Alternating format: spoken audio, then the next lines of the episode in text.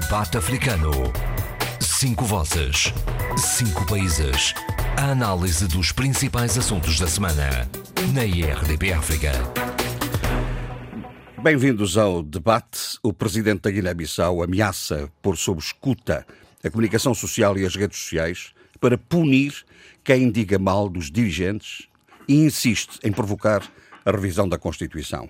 O Tribunal Constitucional de Cabo Verde aponta inconstitucionalidade num artigo do acordo SOFA com os Estados Unidos. A nova moeda em Angola já não terá a figura de Zé Eduardo Santos. Um bom debate em Moçambique sobre os instrumentos de recuperação de ativos.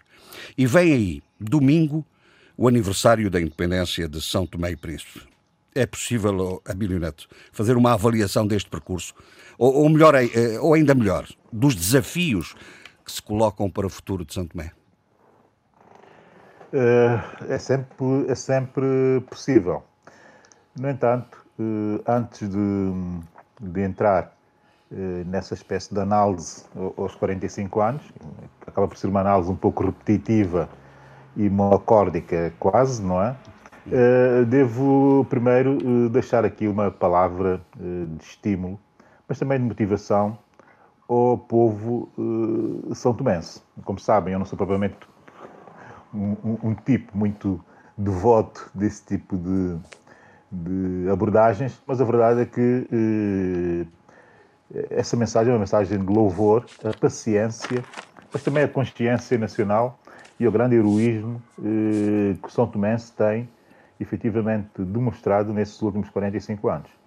Portanto, para nós todos, eh, uma palavra de louvor, porque eh, tem sido duríssimo eh, ter que olhar para trás e ver que não se fez muito, fez algumas coisas, e que principalmente nos últimos tempos não se tem feito nada para recuperar, pelo menos, aquilo que eu considero ser fundamental uh, para, para se olhar para o futuro uh, numa outra uh, perspectiva. em termos enfim, de futuro, o que dizer? nos últimos 10 dias, sobretudo, nas redes sociais, mas também nos canais do YouTube, do YouTube, enfim, também acaba por ser uma rede social, mas nos canais do YouTube, uma série de sites, eh, uma série de discussões e debates eh, sobre hum, o futuro do país, enfim, sobre como perspectivar o novo São Tomé e Príncipe, eh, que não marcado por aquilo que ficou para trás nos últimos 45 anos. Só a atitude de estar a fazer esse tipo de reflexão já me parece não só interessante, mas parece que começa a ganhar uma consciência de que o momento é um momento que tem que ser de viragem. Eu, nos últimos 10 anos, tenho insistido muito na questão eh, de olharmos para o momento como um momento de, eh, digamos que, de transposição eh, para uma transformação efetiva. Não temos sido capazes de o fazer. Vamos dando sinais muito tenos de que existe uma vontade em determinado momento e que é possível, a partir da mobilização vontade, dessa vontade e da mobilização coletiva, de avançarmos, mas a verdade é que não conseguimos avançar. E o momento que vivemos, eh, exatamente agora, está a obrigar, eh, outra vez e finalmente, as elites são tomenses a ter que eh, repensar o futuro do país. Não sei se é a angústia da Covid, não sei se é a inépcia óbvia e evidente da própria governação, não sei se é o medo de olhar para o futuro e de desafiá-lo e, sobretudo, transmitir aos São Tomenses normais, pessoas normais, ou coletivo, digamos, São Tomenses, a ideia de que é possível eh, ter um país eh, bom, eh, ter um país bom para todos, e que é possível não ter medo eh, do futuro. Nesta perspectiva, há dois debates, eu não consegui assistir a todos, fui, fui vendo aos saltos alguns, mas há dois debates que eu considero bastante relevantes e que estão disponíveis para toda a gente ver. Um deles foi um debate uh, de economistas, uh, aliás, os dois debates são debates de economistas, mas um deles só com mulheres e, coincidentemente, coincidentemente o outro só com homens. Uh, um feito pela TVS. Isso não é discriminação não... de género, pois não? Pois, é uma coisa muito interessante, mas a verdade é que... E, e, a verdade é que também são blocos de três, blocos de três economistas, não é? Três ah. economistas mulheres e três economistas homens. E, e eu vou dar relevância, relevância aos economistas, enfim, tenho que dizer também com alguma pena que não vi nenhum debate interessante em que estivessem sociólogos e até uh, juristas e, e, outras, e outras pessoas que pensam estrategicamente o futuro, não vi nenhum debate com interesse. Os debates normalmente mais interessantes, oh, Abílio, os debates normalmente mais Sim. interessantes até são aqueles que reúnem várias dimensões do conhecimento Exato. e do saber, Exato. multidisciplinares, como se costuma dizer. Sim, mas essa concentração, essa concentração de um único, num único mas saber... Mas se evoluir para nota... outros debates de outra natureza é importante. Hein? Sim, é importante, não, mas essa, essa concentração também é, é simbólica porque diz bem de que São Tomé tem a percepção do que é que está a ser necessário, o que é necessário fazer-se, o que é necessário trabalhar-se para darmos o é. salto. Mas, como eu dizia, um dos debates foi o da TVS, com três ilustres eh, economistas, duas delas eu havia convocado há um mês eh, para que tivessem mais protagonismo nessa altura. Parece que lhes querem dar protagonismo, pelo menos chamaram-nos a opinar na televisão nacional. Eh, a doutora Angela Viegas, a doutora Maria do Carmo eh, Trovoada, Silveira, e também eh, a doutora Maria das Neves, essa não precisa de ser chamada, porque ela faz sempre presente, e ainda bem, na minha perspectiva, e, e as três, enfim, eh, fizeram uma reflexão de diagnóstico sobre, sobre a evolução da economia do país, muito bem feito nessa perspectiva, com sensibilidades de olhar eh, diferentes, mas já também, do meu ponto de vista, a perspectivar ou a tentar perspectivar o futuro. Eh, devo dizer que gostei muito de ouvir a, a doutora Maria uh, do Carmo Silveira, uh, porque foi das três a que mais se preocupou em olhar, de certa forma, o, futuro. A doutora Ângela Viegas, muito concentrada e bem na sua capacidade de análise, e, e, também deixou algumas, algumas linhas de como afrontar o futuro, mas eu sei que ela preocupa-se muito em tentar estruturar o presente a doutora eh, Maria das Neves eh, a, revisitar todos os clichês, digamos, daquilo que é necessário para o país fazer, fazer para posicionar-se relativamente ao, ao, ao, futuro. Mas toda a gente já preocupada em fazer comparações, isso é novo, das três pessoas, eh, dos três, dos três grandes quadros e das três senhoras, preocupadas em fazer já hum. comparações com países semelhantes a, a, Muito bem. a, a São Tomé e Príncipe. Agora falo nos cavalheiros. O segundo debate. O segundo debate. Os cavalheiros, exatamente. Com, uh, com uh, dois economistas na diáspora e um residente. O residente, outra vez, o Osiris Costa, quadro do Banco Central. Uh, e também uh, Alcídio Montoya e Leóter uh, Viegas, mediados, se quisermos, pelo Adilson Tiolo, que tem enfim, feito um, um trabalho tremendo a tentar promover debates. Nesses já houve muito mais especificidade, muito mais preocupação em dissecar os setores eh, que são os setores do futuro, muita volta do, do turismo, hum. mas também muita consciência de que tudo o que se puder eh, conceber como projetos ou programas de visão depende muito da capacidade e da competência dos políticos.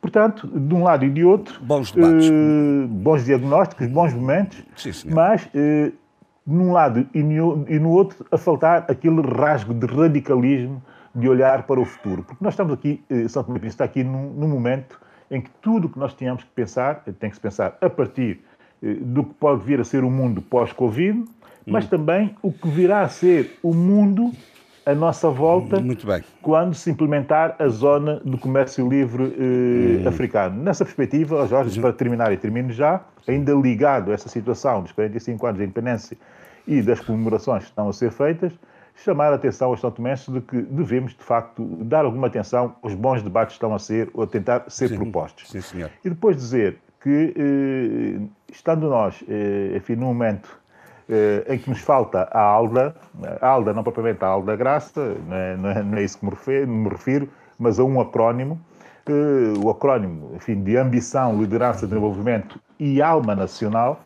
eu acho que eh, só se consegue resgatar eh, o que nos está em falta eh, e que eu reduzo nesse, nesse acrónimo ALDA, se coletivamente todos, desde o homem normal até eh, o mais alto dirigente, essa expressão de dirigente que nos vem de 75 é muito interessante e ainda se mantém, mas eh, desde o homem normal até o dirigente, se nos desenvolvermos eh, hum, num olhar crítico, desapiedado e, e, e descontraído também relativamente ao nosso percurso, mas eh, com a consciência de que temos mesmo que fazer cortes para olharmos para o futuro e para termos um futuro melhor que aquele que vimos tendo. Muito bem. Eh, eu, quando fiquei preocupado, quando ouvi, conhecendo como conheço, eh, falar em radicalismo. Radicalismo como método, eh, ainda vá que não vá. Eu vi ao mais com uma lógica reformista, mas enfim. Não, sou mesmo reformista.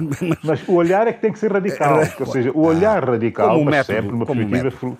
Não, é Exato, que eu não estava a vê-lo aí uh, com as metodologias radicais a destruturar tudo e a destruir tudo para construir o mundo não, novo. Não, não, não, não, não, não, isso não faz muito, parte, não faz parte. Muito bem. Não faz parte meus senhores, do, do, da cadeira de um liberal vamos, progressista. Claro. Vamos, antes de, de, de tudo mais, falar numa outra coisa que ficou suspensa da semana passada.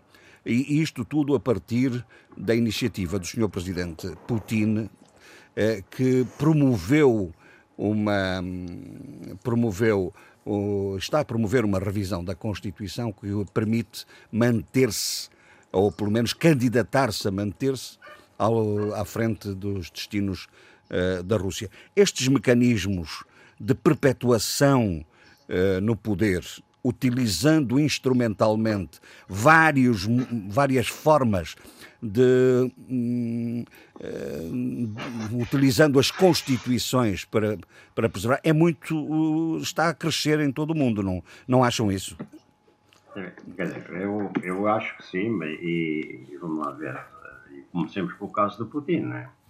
é, em que ele até organizou um referendo para, para legitimar, digamos, a mudança da Constituição. E a, e a votação foi favorável às suas pretensões. Quer que fale de, de, de, pouca clareza ou não, não interessa. Porque a mim o que me inquieta em situações como esta não é a avidez do poder dos, do, do, do, dos líderes, não é? Hum. Mas é o consentimento das populações. É, e que é expresso muitas vezes em votos da população. Muitas vezes não é consentimento informado, como se diz em medicina, não? Mas é, eu penso que há razões de ordem sociológica e histórica para certas regiões, para outras será diferente. Por exemplo, na história da, da Rússia, nós vemos os regimes despóticos e autoritários sucederam-se, sempre ao longo da história, não é? Basta recordar a época imperial com Ivan o Terrível, a Catarina a Grande, ou a Revolução Russa de 1917, não é? Atenção, esta revolução instalou um regime que inicialmente trouxe imensos progressos sociais às populações, mas depois cristalizou-se em máquina generalizada de repressão. Portanto, há regiões onde realmente há, há, há, todo um contexto que favorece estas pretensões do líder. É, e eu penso que a Ásia é também um desses continentes, não é? onde os regimes autoritários de agora devem a, a, força no seu processo histórico. Eu vou citar um caso. Eu, em 62, quando fui para o exílio, para continuar a luta pela independência de Angola, discutia-se muito a especificidade asiática nos meios marxistas. E porquê é que se discutia? Porque a caracterização feudal das sociedades asiáticas não cabia na vulgata que estava em uso. Eh, que definia as, as, etapas do processo da humanidade como comunismo primitivo, escravagismo, feudalismo, capitalismo, socialismo. E, e, nós também, nos meios africanos, nos questionamos como é que me ia manter em, em África o feudalismo tal como era definido. E, e, nessa ocasião apareceu em França um corrente marxista que revisitou Marx, já tinha falado na questão, e introduziu, digamos, o modo de produção asiático em paralelo com o feudalismo. E isso, diga-se passagem, que não agradou ao establishment comunista. E, e, esse modo de produção teria aparecido lá onde era necessário um forte poder central e despótico. Para quê? Para levar a cabo as grandes obras de, hidráulica para a, eh, para a, produção agrícola, eh, e isso implicava grande mobilização de meios materiais humanos e, portanto, essa centralização do poder. E o regime obrigava uma servidão coletiva, que é diferente por exemplo, da servidão feudal. E essa servidão coletiva dos camponeses ao monarca, ao imperador, e a quem pagavam fortes tributos, e está claro que depois distribuía pelos sacerdotes e pelos nobres. E então diziam os especialistas que o modo de produção asiático é, é, apelidaram de asiático existiu na, no Egito, na Mesopotâmia, na Pérsia, toda a Ásia e nos impérios indígenas da América. E eles não incluíam África, a não ser o Egito. Uh, porque eu estou a ver isto tudo para ver as razões históricas e sociológicas do comportamento das populações. Não, é, são mais razões quase pré-históricas mesmo. Não, não, não, não, não, não. Civilizacionais. civilizacionais. Não, é, é, para compreender como é que em Estados modernos aceitam regimes autoritários em pleno século XXI. Sim, sim, sim. Hum? Ao caso da China, é, é, parece-me paradigmático, não é? E atenção, isto também tem nuances, não é? Porque, por exemplo, na Ásia, onde o desenvolvimento capitalista eh, foi forte e coerente, eh, resultou na adoção de regimes democráticos, como o caso do Japão e da Índia. Mas nós também vemos que na própria Índia as tentativas autoritárias aparecem. E é um bocado diferente, por exemplo, no, no continente africano, no americano e no europeu. E, e no continente europeu as dificuldades económicas e sociais, as reações à imigração, as fracas lideranças políticas mesmo, não é? Hum. E, e, atenção, e a, e, a, e a interferências de caráter geoestratégico de, de algumas potências. O que, é que, que, que, é que isso fez? Criou condições para a emergência de regimes populistas. E, e esses regimes vão degenerando paulatinamente em autocracias. É, uh, e os líderes tendem a perpetuar-se no, no, no, poder. Eu, Vamos citar a Hungria, a, a Ucrânia, a Bielorrússia, a Polónia, a Turquia. Se, os companheiros tiverem mais nomes, digam. Sim. Bom, e em paralelo a isto, a ascensão da extrema-direita em alguns países europeus. Agora, no continente americano, eh, vamos lá ver. Primeiro temos de recordar que o processo colonizador esmagou a evolução natural das sociedades autónomas. Isso é sabido, não é? E enxertou ali populações europeias e de África estas, as da África, é evidente que foram feitas através do, do tráfico de, de escravos, né? Mas, quando foram introduzidas as relações de produção capitalistas no continente americano, formaram-se elites dirigentes que eram essencialmente de proveniência externa. E essas lideraram os processos de independência eh, dos territórios coloniais que estavam repartidos pelas potências europeias. Portanto, o que é eu quero dizer com isto? Que é que nos múltiplos países do continente americano os conflitos de poder passam-se entre fações de classes dirigentes. Eh, se, eh, e, e, essas, classes, essas classes dirigentes são semelhantes às de outros países capitalistas. E o que é que difere? É que o grau de democratização das sociedades das Américas é, no geral, inferior ao de outros países do chamado mundo ocidental. E, portanto, daí que nós temos assistido ao longo da história golpe de Estado, eh, eh, regimes autoritários mascarados democratas, as tentações de líderes de se perpetuarem no poder. E nós temos, por exemplo, por via capitalista, temos vários exemplos: Brasil, Haiti, Honduras, Bolívia. E, atenção, e pela via anticapitalista, real ou fingida, temos Cuba, Venezuela, Nicarágua. Portanto, eh, agora, vamos agora, vou, também, vamos agora em África também sofreu uma profunda desestruturação das suas, das suas sociedades, eh, através do processo colonial e do tráfico de escravos, como sabemos. Eh, e sabemos também as consequências, eh, os procedimentos políticos, administrativos e repressivos das, das diversas potências coloniais para explorarem o recurso. Mas o desenvolvimento das relações capitalistas e o surgimento de elites autóctones de pensamento moderno criaram as condições, como nós sabemos e, e vivemos, para a, a, a, luta pela emergência de um Estado-nação. E isso culminou, como sabemos, com a conquista da independência nacional. E independência, atenção, no território que constituía a colónia. Portanto, isso assumido pelas próprias elites. E, portanto, as elites africanas, o que é que elas dirigem? Dirigem países inseridos no global sistema capitalista. O comportamento dessas elites, em termos de aquisição de poder económico e político é o mesmo de qualquer elite, de qualquer parte do mundo. Mas o, o que é que há de diferente aqui? É que o, o seu relativamente uh, e recente exercício do poder né, e a avidez de rápido enriquecimento levam-nos a excesso de exploração e coerção política e social que estão bem mais regulados em países de consolidado regime democrático. Esse é o problema que estamos com ele aqui em África. É, quer dizer, em muitos países africanos, o ainda nulo ou incipiente exercício do poder democrático pelas suas elites, é, isto de par com a pouca robustez da sociedade civil e a carência do exercício da cidadania, o que é que isso, em que é que isso resulta? Em condutas arbitrárias das elites e na tentação de os líderes se perpetuarem no poder através do golpe de Estado ou golpadas constitucionais, pois nós sabemos. E eu vou terminar por dizer o seguinte: são muitos exemplos. Eh, temos alguns dos nossos países. Nós estamos já a pensar em alguns dos nossos países. Temos os vizinhos e temos ainda outros mais longe. Isto tudo no continente africano. São muitos. E aqui fica a deixa para continuarmos a discussão. Bom, é, é o meu ponto de vista. Meus senhores, com, este, com isto quero só prevenir-vos que já passaram 20 minutos, 20 minutos do não, início não, do oh, programa. Oh, oh, Bom, ah, vamos a minha parte 6 minutos. Desculpa, a minha parte 6 minutos. Sim, diga, diga. Deixe-me deixar um postal, deixe-me deixar um postal ao Adolfo Maria que eh, em determinado momento pensei que estava a ler a Vida Soviética, aquela revista magnífica que Uau, não, não, não, cara, desculpa, Mas, é o contrário. Isso é muito provocador. Em África, a partir do momento em que Adolfo Maria entrou em África, entramos efetivamente no contemporâneo, não é? Pois é, mas você viu por acaso, é, ouviu as minhas. Não, não, desculpe lá, desculpe lá. É, é, eu falei é, de processo histórico, eu falei de, país, de, de, de, de, de inclusive regimes ditatoriais que foram implantados em nome da República. Adolfo Maria, mas eu, foi bom, eu concretizei.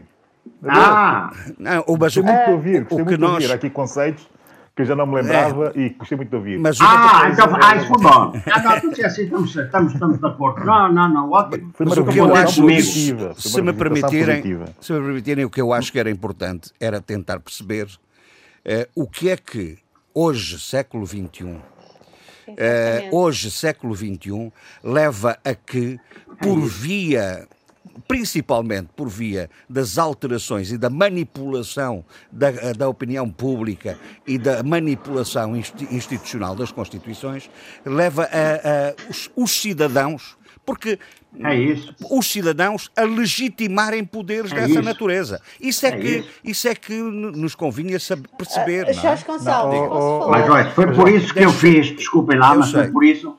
Jorge sim, Gonçalves, sim, foi por isso. E foi muito importante.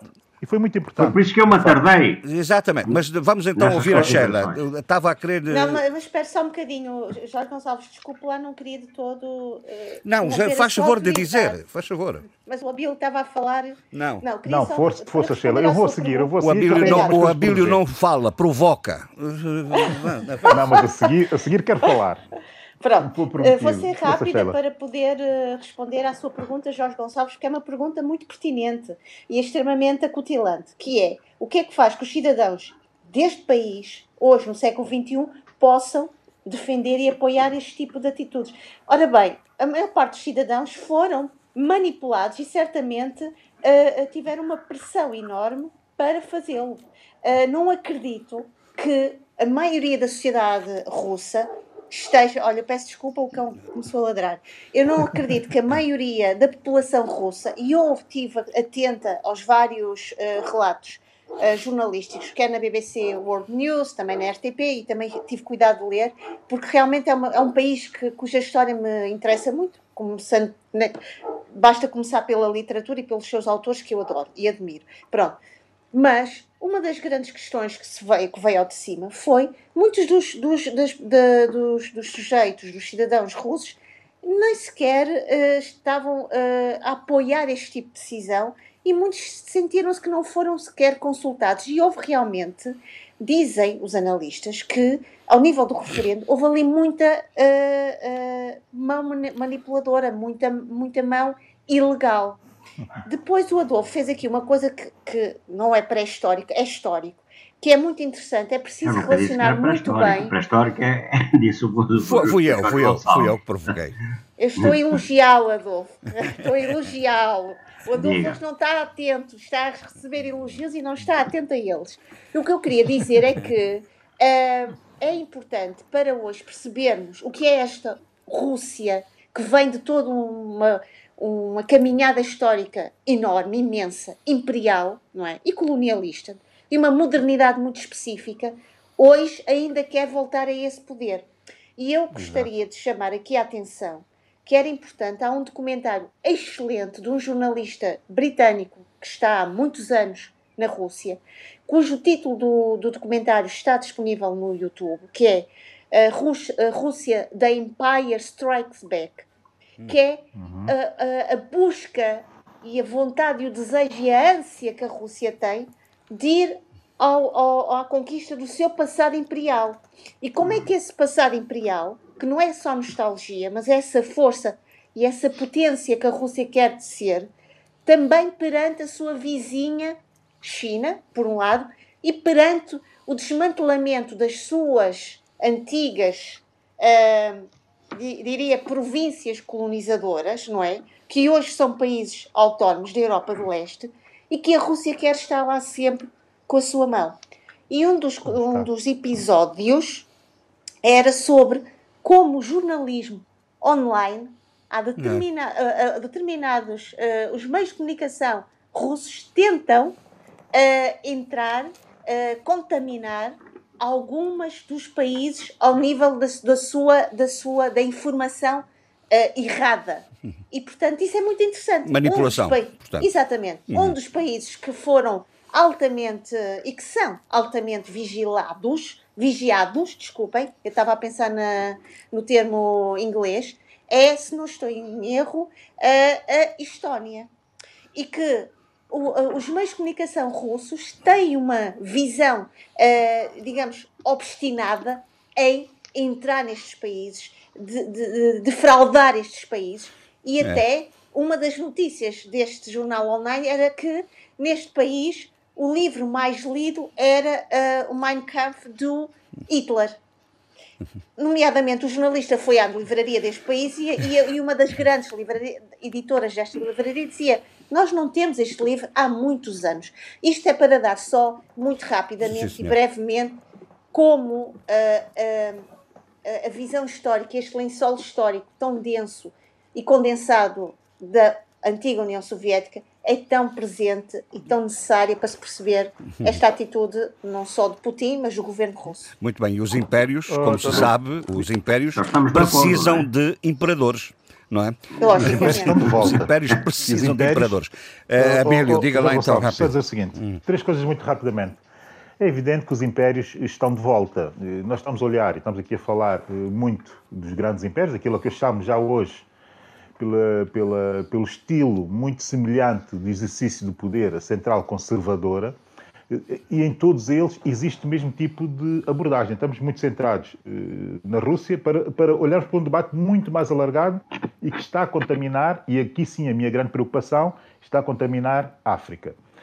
Olhamos para o caso da Rússia, muito bem enfim, eh, esclarecido pelos meus eh, colegas, eh, se olharmos para o caso da China, em que Xi Jinping também, eh, eh, digamos que riscou uma das regras escritas do Partido Comunista Chinês de que os mandatos seriam só de dois anos e substituíveis, ele risca isso e passa também a ter o poder, o controle absoluto sobre o Partido Comunista Chinês e sobre a China, assumindo-se claramente como um imperador, Uh, isto já dá bem a noção daquilo que está a passar. Na Índia, o Sr. Modi a fazer o mesmo tipo de abordagem relativamente às regiões e à federação, o entendimento federal da Índia, retirando poderes às regiões de forma uh, muito agressiva e centralizando tudo em si ou no poder de Delhi.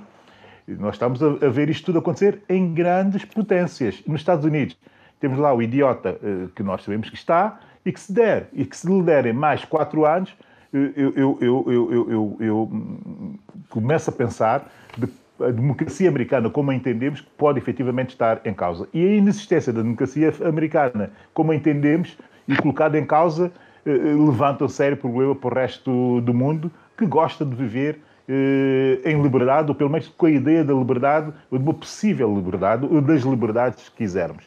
No caso africano, estão a acontecer tantas coisas e, e muito contaminados, de facto, por esse lençol ou por esse manto internacional eh, que dá esse tipo de sinais de que é possível os poderes serem muito centralizados e é possível também eh, os poderes serem eh, exercidos de forma agressiva e, sobretudo, contra uma ideia de liberdades e de democracia, começa a acontecer no continente africano de forma muito agressiva. Não só com, um, com eh, essa preocupação de alterar as constituições, mas também com algumas proclamas fanfarronas E, enfim, dando nota de que não existe de facto uma preocupação com, uma, com a ideia de uma comunidade internacional que imita princípios e que defenda uh, valores, e, e, isso para a África não é propriamente muito bom. Eu podia dizer aqui três ou quatro casos, desde Ruanda, onde o presidente Kagame vai agora ao extremo de assumir para si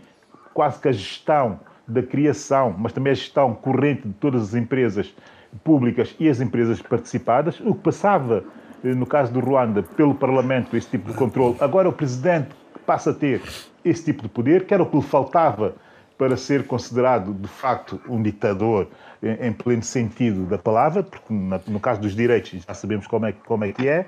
O novo Presidente de Malau a dar os sinais que já está a dar eh, com a preocupação de criar a Constituição num determinado eh, sentido.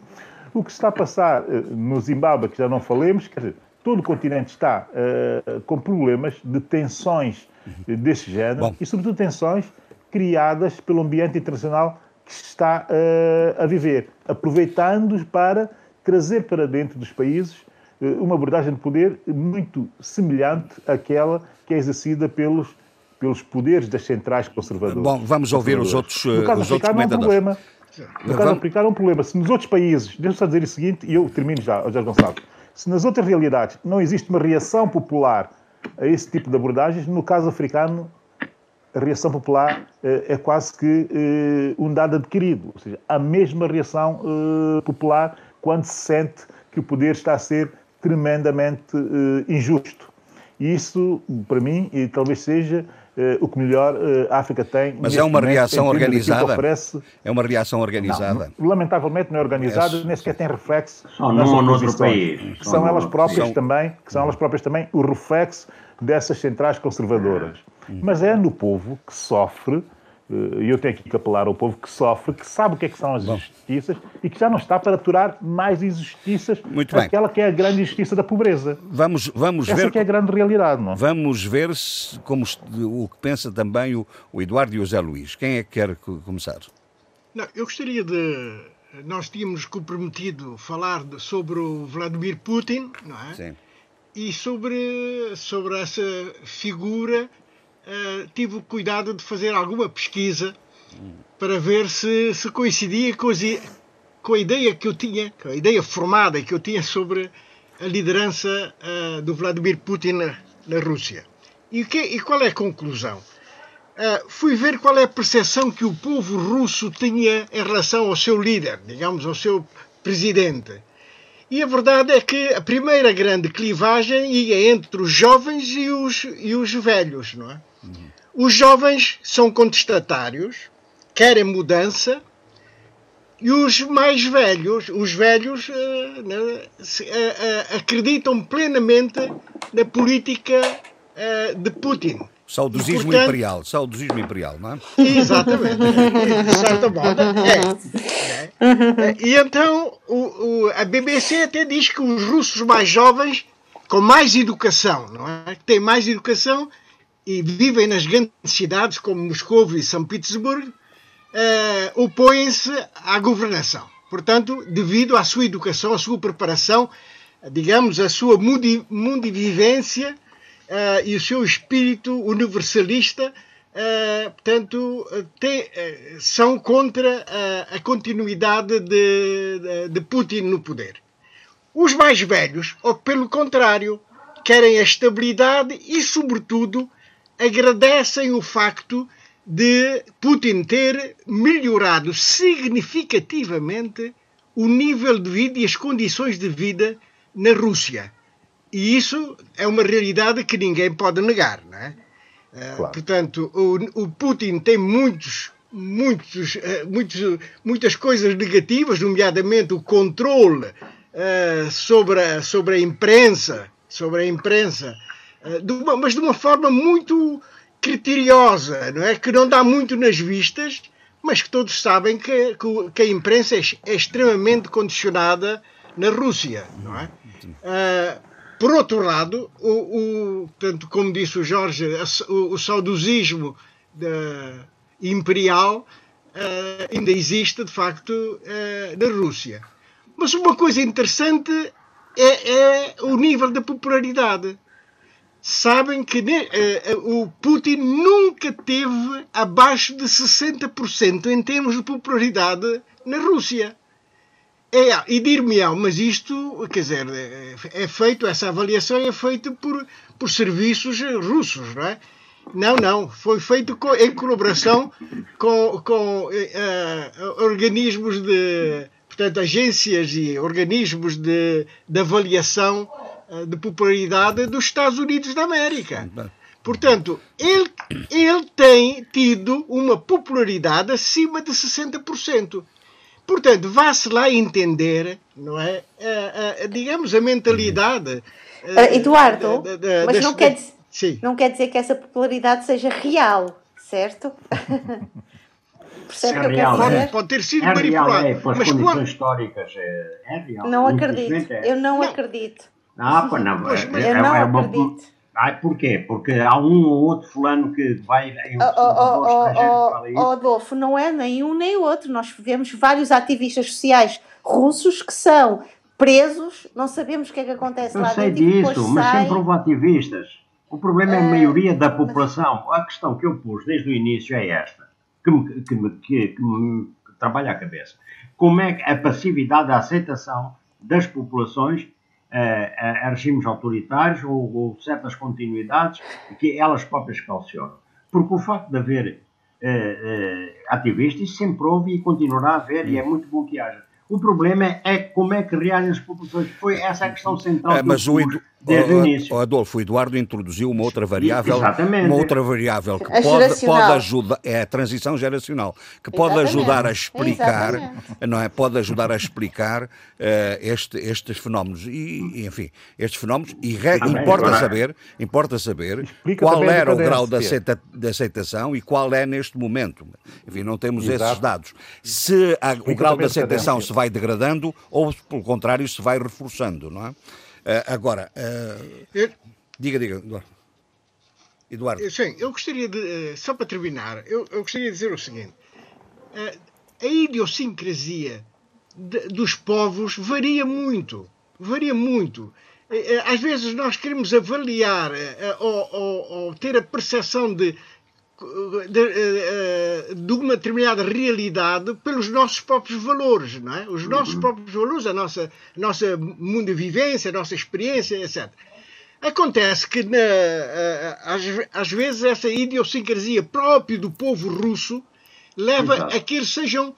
De, valorizem, valorizem muito o aspecto do, da dominação, da, da, da, da autoridade. da, da força da autoridade e da, e da força internacional. Exatamente, Jorge. Da proteção oh, oh, do Estado.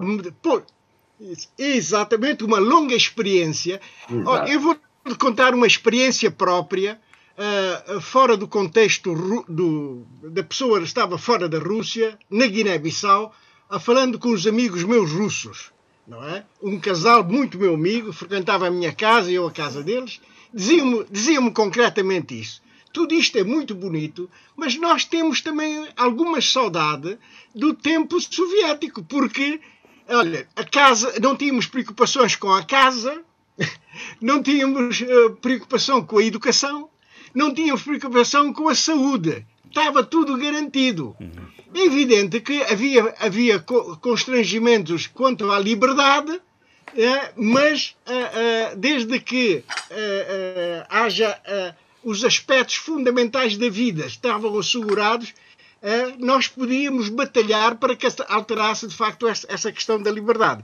Portanto, nem todos estavam, digamos, contra, contra tudo que era, enfim, do, do regime soviético, não é? Sim, senhor. Portanto, isto revela de facto que havia coisas boas e havia coisas muito más. A falta de liberdade era uma das coisas muito más uh, que existiam no, no, regime soviético. Não é? Mas o resto. Uh, há muita gente com muita saudade de, Pois é, de, os cidadãos colocavam-se à sombra do Estado e sentiam-se tranquilos nessa, nessa perspectiva, né? Yeah. E, e estáveis. Bom, exato, exato. não sei se o, quem viveu há algum tempo uh, nesse contexto quer dizer alguma coisa, o nosso amigo Zé Luís que tem uma experiência nessa matéria. Eu tenho, tenho várias, várias observações a fazer, nem sempre coincidentes com as muito boas análises que ouvi. Primeiramente, uh, achei muito interessante a abordagem do Adolfo Maria, no sentido de contextualizar as sociedades historicamente para explicar o tempo presente. E queria fazer uma pequena observação. Foi extremamente importante a introdução do conceito de modo de produção asiático, porque acabou-se, de certa forma, com o eurocentrismo que existia no marxismo de Marx e Engels e que chegava até a terminologia. Por exemplo, quem lê o livro A Origem da Família da Propriedade do Estado, da Propriedade Privada e do Estado, vê que Engels utiliza termos que hoje seriam eh, considerados politicamente incorretos. Seriam os bárbaros, os selvagens, tudo o que fosse antes, antes da escrita, antes da história, a pré-história. Bárbaros, selvagens, os índios, por exemplo, eram tratados como selvagens, embora a sua sociedade caracterizada de forma objetiva e sem preconceito. A outra observação que eu queria é que este esforço de acabar com o eurocentrismo no marxismo também chegou aos marxistas uh, africanos, em que se criou o conceito de sociedades, uh, não modo de produção asiático, mas modo de produção tributário. Porquê? Porque nas sociedades africanas verticais, digamos assim, para utilizar uma terminologia da Milka Cabral, uh, não havia propriedade privada da terra. Havia, uh, digamos, o que os marxistas chamam exploração do homem pelo homem, mas através do pagamento de tributos, sem haver propriedade privada da terra, havendo, portanto, propriedade comunitária da terra. Portanto, isso é um fenómeno extremamente específico, digamos assim, da África negra, da África subsaariana. Claro que o Egito se adapta mais a, a esse chamado modo de produção asiático. Uma, uma segunda observação é saber como é que a questão de, de, dos mandatos de dois mandatos para chefes de executivo apareceu. Isto é um fenómeno americano, porque o, o, os Estados Unidos da América apareceram sobretudo e vincadamente como república. Por isso é que o, os eleitos para o Congresso, por exemplo, tinham dois anos de mandato. Quer dizer, a renovação típica da República, o princípio republicano de renovação dos titulares de, de cargos políticos, aplicou-se rigorosamente nos Estados Unidos. Por isso é que um terço dos eleitos ao, ao Congresso são renovados de dois em dois anos. E com o Presidente da República havia o mandato, não havia limitação de mandato, mas com o Roosevelt com o Roosevelt, uh, havia tendência para perpetuação também no poder. Por isso se introduziu o princípio da renovação do chefe do executivo. E eu pergunto, porquê que nos países em que o chefe do executivo é o primeiro-ministro, por exemplo, como na Alemanha, a chanceler, que já está no poder há mais de 15, 15 anos, ou vai fazer 15 anos, Porquê é que não há princípio de renovação de mandato? E, e as monarquias, afinal? Fala-se de perpetuação no poder. O que é mais perpétuo do que uma monarquia, como são as monarquias parlamentares do norte eh, da Europa? Devia-se ser sempre eh, republicano. E é preciso também ter em conta a questão do Putin tem que se enquadrar o momento histórico do Putin. Uh, o Putin surgiu num momento em que, em que a Rússia, portanto, depois, depois do golpe de Putin, e vou dizer golpe no sentido de ter acabado com a União Soviética e ter esvaziado o poder do Gorbachev, Gorbachev ficou sem objeto de mando, sem Partido Comunista, sem objeto de mando, no momento de renovação, o Putin, portanto, levou a Rússia à decadência, à humilhação máxima. Por isso é que o Putin disse que o desaparecimento da União Soviética foi uma catástrofe estratégica. E ele quis recuperar também uh, o orgulho da Rússia, mas também a autoestima dos russos e, e recuperar o seu lugar no mundo como potência, melhorar as condições de vida dos russos. Uh, as condições, essas condições de vida estavam absolutamente degradadas e isso explica a sua popularidade. Eu acredito piamente que o Putin tem uma grande popularidade. Eu não tenho dúvidas sobre isso. Não tenho dúvidas que ele tem uma grande popularidade porque ele, ele digamos assim, é estimado pela grande maioria dos russos. E isso comprova-se nas eleições que são feitas. E repare-se bem, também Putin surge num momento em que houve esse assalto às riquezas do país pelos oligarcas, pelos corruptos. Ele combateu de forma firme esses corruptos eh, que, que, chegaram ao poder eh, no tempo do Yeltsin. Do Yeltsin. Eu creio, portanto, Muito bem. que tudo isso Sim, senhor. Explica, explica de alguma forma a popularidade real que ele tem e, e, pronto, ele tem também essa propensão imperial, tanto mais que os países vizinhos, os antigamente integrantes da União Soviética, são chamados o estrangeiro próximo, né?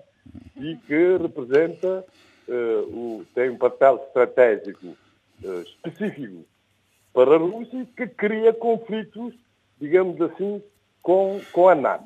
Muito bem. Com a NATO. Por isso é bom ver que esse princípio de renovação de mandato, para já, não se aplica nos países democráticos quando o chefe do Executivo é primeiro-ministro.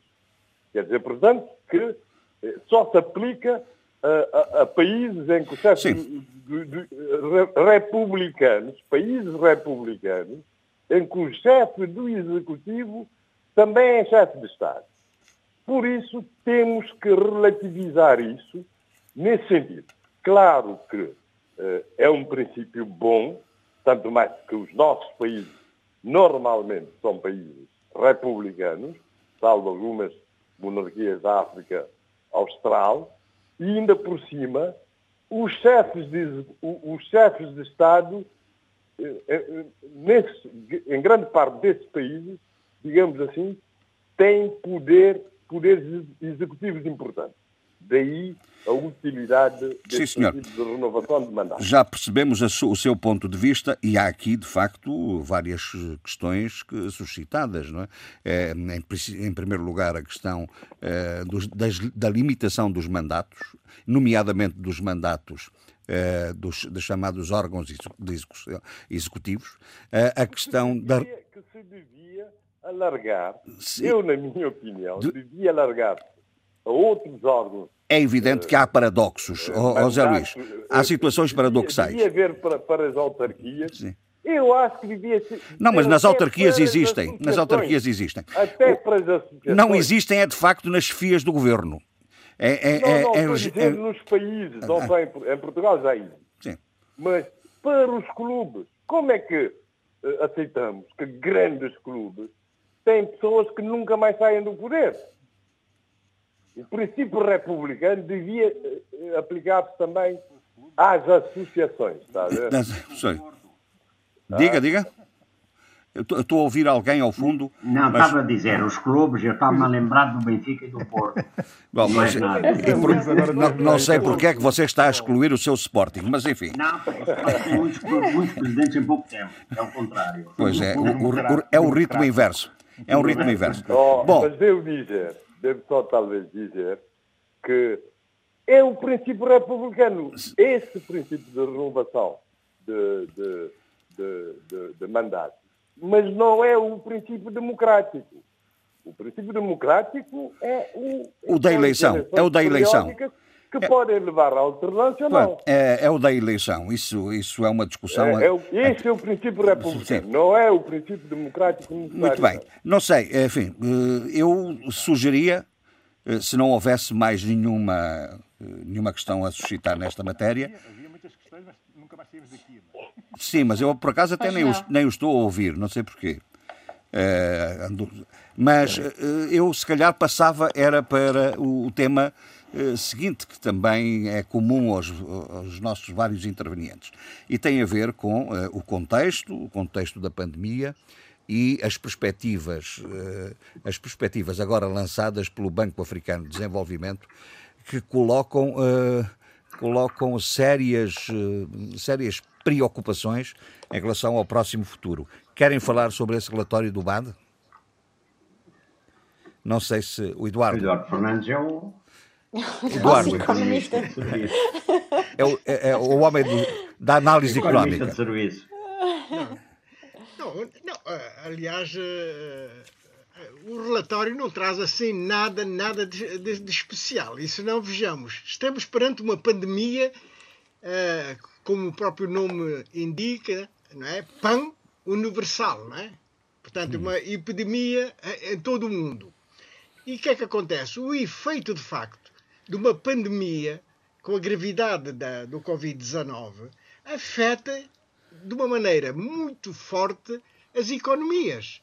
E, portanto, não há nenhum país que possa dizer que está imune ao efeito do Covid-19 sobre a sua, sobre, a sua própria. E, portanto, uh, o impacto da, do Covid-19, o impacto socioeconómico, é algo extremamente grave, uhum. particularmente nos países menos preparados para, fazer, para enfrentar esta mesma pandemia. E quando, quando falamos de estar preparado, estou-me a referir concretamente uh, ao chamado o fiscal space, isto é, o espaço orçamental, para fazer face às necessidades prementes da população uh, que, que sofre essa, essa, essa pandemia, portanto, sofre com o Covid-19. E, infelizmente para nós, é, os países africanos uh, têm muitas debilidades ao nível orçamental, uh, por razões muito, muito claras e muito evidentes. Não é? uma delas é que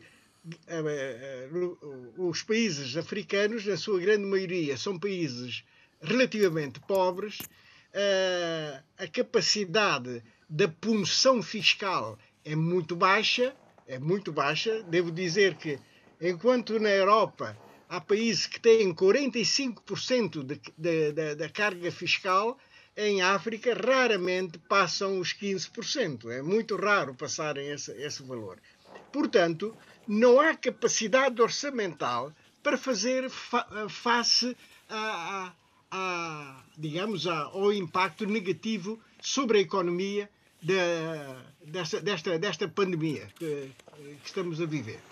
E, portanto, uh, o recurso qual é? O recurso é a ajuda externa, uh, são, são os empréstimos uh, que conduzem a outras preocupações, que é o endividamento. ultrapassar o, o, o, o valor, do, a percentagem do endividamento. Não é? Claro. E, portanto, e nós e alguns países africanos já estão muito próximos, ou alguns até já terão ultrapassado esta, a, a barreira entre os 60% e 70%. Agora parece que o fundo também já quer alargar um pouco. Né? Enquanto na Europa é 60%, parece que para a África já, já, se, já se avança para 70%. Uhum. Não é? Portanto, de uh, qualquer, qualquer maneira, o endividamento em África é uma realidade, está a, a, a coartar a possibilidade de, de, de, de grandes investimentos públicos, porque uh, há a obrigação do, do, pagamento da dívida, da dívida pública. E, portanto, estamos, estamos com uma grande limitação.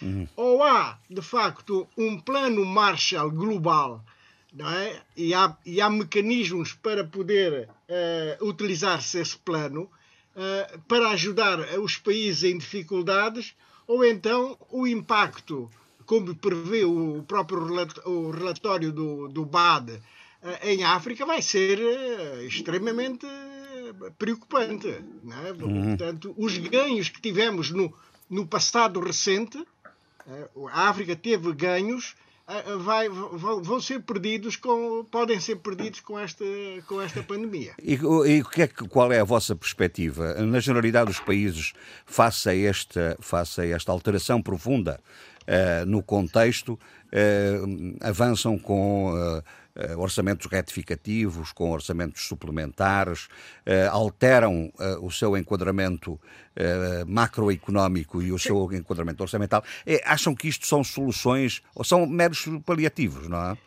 Tem de ser, até pela, pela maneira como as nossas economias estão pouco estruturadas e estão dependentes precisamente das matérias-primas, do preço das matérias-primas, da não diversificação da, da, economia que leva a tudo, inclusive a falta de receitas fiscais que são tão necessárias para, eh, para investimentos sociais e por aí fora, não é?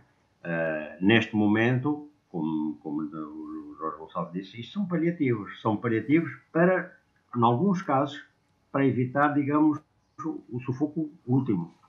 É o caso da Angola. Angola tem estado a negociar com a China, conseguiu uma moratória de três anos, fez uma espécie, diga, não digo chantagem, mas de pressão, dizendo que agora estamos interessados em resolver o problema com a China, e isso, os outras, as outras ajudas externas, porque a China estava a tentar impor condições. E, e, os Estados Unidos, e aí entra realmente o apoio internacional, e entra também o jogo geoestratégico, eh, vieram rapidamente da diplomacia americana, diz que, atenção, eh, ao G20, nós temos a porta aberta para ajudar também a resolver problemas das dívidas. Uh, bom, mas para já Angola conseguiu de facto uma moratória que queria de 3 anos e é de 5 anos na, na, dívida à China, que é gigantesca, que é a maior de todas. No entanto, uh, a prova de que Angola também está a jogar em vários tabuleiros, porque o sufoco é enorme, é? acabou agora de fazer um novo ratificativo, ou já é ratificativo, mas a Ministra das Finanças participou no, no último fórum de, de Paris de, do G20 e ela, e ela diz que é muito, foi muito frutífera a parceria estabelecida entre Angola e as instituições multilaterais e bilaterais e no quadro de reformas no país para a captação de investimento e, portanto, eh, é por isso que Angola aderiu à iniciativa do G20 de suspensão temporária do serviço da dívida. É, é, isto é ditado realmente por razões é, de emergência. de emergência. De emergência, exatamente. O tema é esse. Pronto, era isso que eu queria dizer, não é? Sim, o Eduardo, eh, eu não sei se. O Eduardo pareceu-me que queria, queria, falar. Não, eu Desculpe se eu interrompi. Exato. Não, não, não, por amor de Deus. Uh, não, a questão é. Nós temos quatro, quatro problemas graves no continente africano. O problema das matérias-primas, portanto, cuja exportação está condicionada com a recessão que, está, que o mundo inteiro está, está a viver e que vai viver, temos o problema do turismo africano. O turismo já tem um papel importante no continente africano e que vai sofrer gravemente com a situação e, portanto, vai empobrecer, vai, vai empobrecer uh, grande, uh, uh, muitos países africanos. Temos a, a, a questão das remessas de imigrantes para o continente africano, que tem um uhum. papel importantíssimo para as famílias e que todos nós sabemos, com a pandemia e com a recessão que os países mais desenvolvidos, onde estão os nossos imigrantes, também vão, vai reduzir essa, essa, essa mesma remessa. E depois temos o problema da, do serviço da dívida, que, no entanto, devido à boa vontade do credo, dos credores, parece que está a ser procurada uma solução uma solução que tem que ser encontrada, porque vai a bem ou vai a mal. Quer dizer, se não houver dinheiro para pagar, é melhor negociar uma moratória, ou as moratórias, para, para, para que uh, uh, não haja de facto maior sufoco dos países devedores. Portanto, são estes os quatro pontos que eu considero Sim, importantes. Não sei se alguém quer dizer alguma coisa rapidamente. Diga. Queria, uh, São Tomé dizer... também tem um orçamento retificativo, não é? Uhum. Tem, mas sobre esse orçamento ratificativo de São Tomé e Príncipe vou falar na próxima semana, porque tem que associá-lo a outro tipo, porque é, um, é, é, é claramente um, um, um, documento reativo, eh, mas também é um documento de assalto. Uhum. E, e, como está a haver muitos assaltos no país, eu quero parar um bocadinho, que é para. Não, está a extrapolar o, conceito. O, Você está, está a extrapolar o, conceito, ó oh, Abílio. Assaltos que a, gente, que a gente saiba só foi lá às instituições, foram lá tirar o dinheiro das pessoas e tal, não é? Oh, Jorge Gonçalves, como é evidente, eu não sou propriamente um, um político. Eu sou um político, sou analista, ah, comentador, que é o que eu faço aqui no debate africano, analista de profissão. E, e, quando eu digo, quando utilizo um conceito, é porque posso enquadrá-lo, como é, como é óbvio evidente, né? meramente um jogo de palavras. Mas pronto, vamos deixar isso para a próxima semana, se faz favor. A situação africana interessa muito mais, porque essa, essa coisa do Covid obriga-nos a, a, repensar de duas formas. Enfim, hoje mais do que nunca, uh, em termos de reflexão sobre o continente, existem dois, duas perspectivas. Uma, claramente, a, a pressionar no sentido da África beneficiar uh, de, um, de um plano, uma espécie de plano Marshall, mas a verdade também é que esses que propõem essa opção não explicam bem o que foi o plano Marshall e porquê, por que razão países como a Grécia, a Espanha e Portugal, que tinham ditaduras, ficaram de fora do plano, plano Marshall. Portanto, o plano Marshall também era um plano condicionado. Querer pedir planos Marshall sem, eh, sem eh, e voltamos nós a Nepado, sem aceitar condições eh, ótimas para que o financiamento eh, disponível eh, de facto seja produtivo, isso, enfim, esse trabalho tem que ser feito pelos decisores africanos, mas também pelas elites africanas. Não vamos pedir coisas que têm um contexto histórico específico e que não podem ser pensadas fora desse contexto histórico específico. Depois, também chegou o momento, chegou o momento, e é uma questão de oportunidade, que é eh, pensarmos eh, bem, pensarmos muito bem, o que pretendemos fazer com a zona eh, de livre comércio de África. E, sobretudo, pensar neste momento em acelerar alguns processos. Eu continuo a insistir, países como São Tomé e Príncipe, não com essa liderança, porque é uma liderança de facto fraca e pouco, com pouca visão, digamos, mas países pequenos como São Tomé e Príncipe, Cabo Verde, Seychelles, Maurícias, países que tenham alguma estabilidade eh, política governativa, eh, chegou a altura de eh, serem eles a tomarem a dianteira e a pressionarem eh, esse momento eh, de transição para eh, uma zona de comércio livre. É a única Bom. forma, e, e Covid deixou-nos essa, agora faço a ligação com a Covid, deixou-nos bem a marca de como as cadeias de abastecimento globais pedem hoje e pedem para o futuro pequenas cadeias de abastecimento regionais. E, e, e, não perceber isto é não perceber o que o futuro nos está a dar de oportunidades. Portanto, Muito cabe bem. a nós, africanos, Sim, isso é que eu quero dizer, tomar as nossas decisões. Oh, Jorge, e depois um terceiro elemento que é. Oh, Jorge, deixa só dizer isso, deixa só dizer o seguinte, oh, porque eu tenho que fazer esse elogio. Sim, mas temos que ser rápidos. Eu, faltam 30 eu tenho que fazer esse elogio minutos. ao Carlos Lopes. A fazer o elogio ao Carlos Lopes. O Carlos Lopes, eh, que é o responsável da União Africana para as negociações com, com, com, com a União Europeia, que serão absolutamente fundamentais, por muito que não se goste, por muito que as elites africanas, enfim, eh, apesar de uma série de, de, de, de, situações, não percebem o que é que está em causa financeiramente para o continente e para o seu futuro, como financiar a economia para, para o desenvolvimento e para a transição para o desenvolvimento. O Carlos Lopes, que tem percebido perfeitamente bem isso, em todas as entrevistas que ele tem se desmultiplicado pelo mundo inteiro a dar, tem deixado notas muito específicas e claras daquilo que o continente necessita e o continente necessita para o futuro são duas coisas fundamentais, eh, como é óbvio, não é? Estabilidade e paz, e depois diversificar não só a sua economia, mas diversificar também as fontes de financiamento ao Estado e diversificar, sobretudo, a atração de investimento uh, direto estrangeiro. Muito Nós bem. estamos muito desequilibrados, porque relativamente à África e América, por exemplo, e não falo já da Europa, porque não posso falar, por razões óbvias, mas é, é, é inadmissível que os Estados Unidos da América tenham níveis de financiamento ou de investimento em África verdadeiramente residuais. Olha que não, foi, olha que não é exatamente o que acabou de dizer o, o, o secretário de Estado norte-americano, é? Não, aliás, aliás, o secretário de Estado.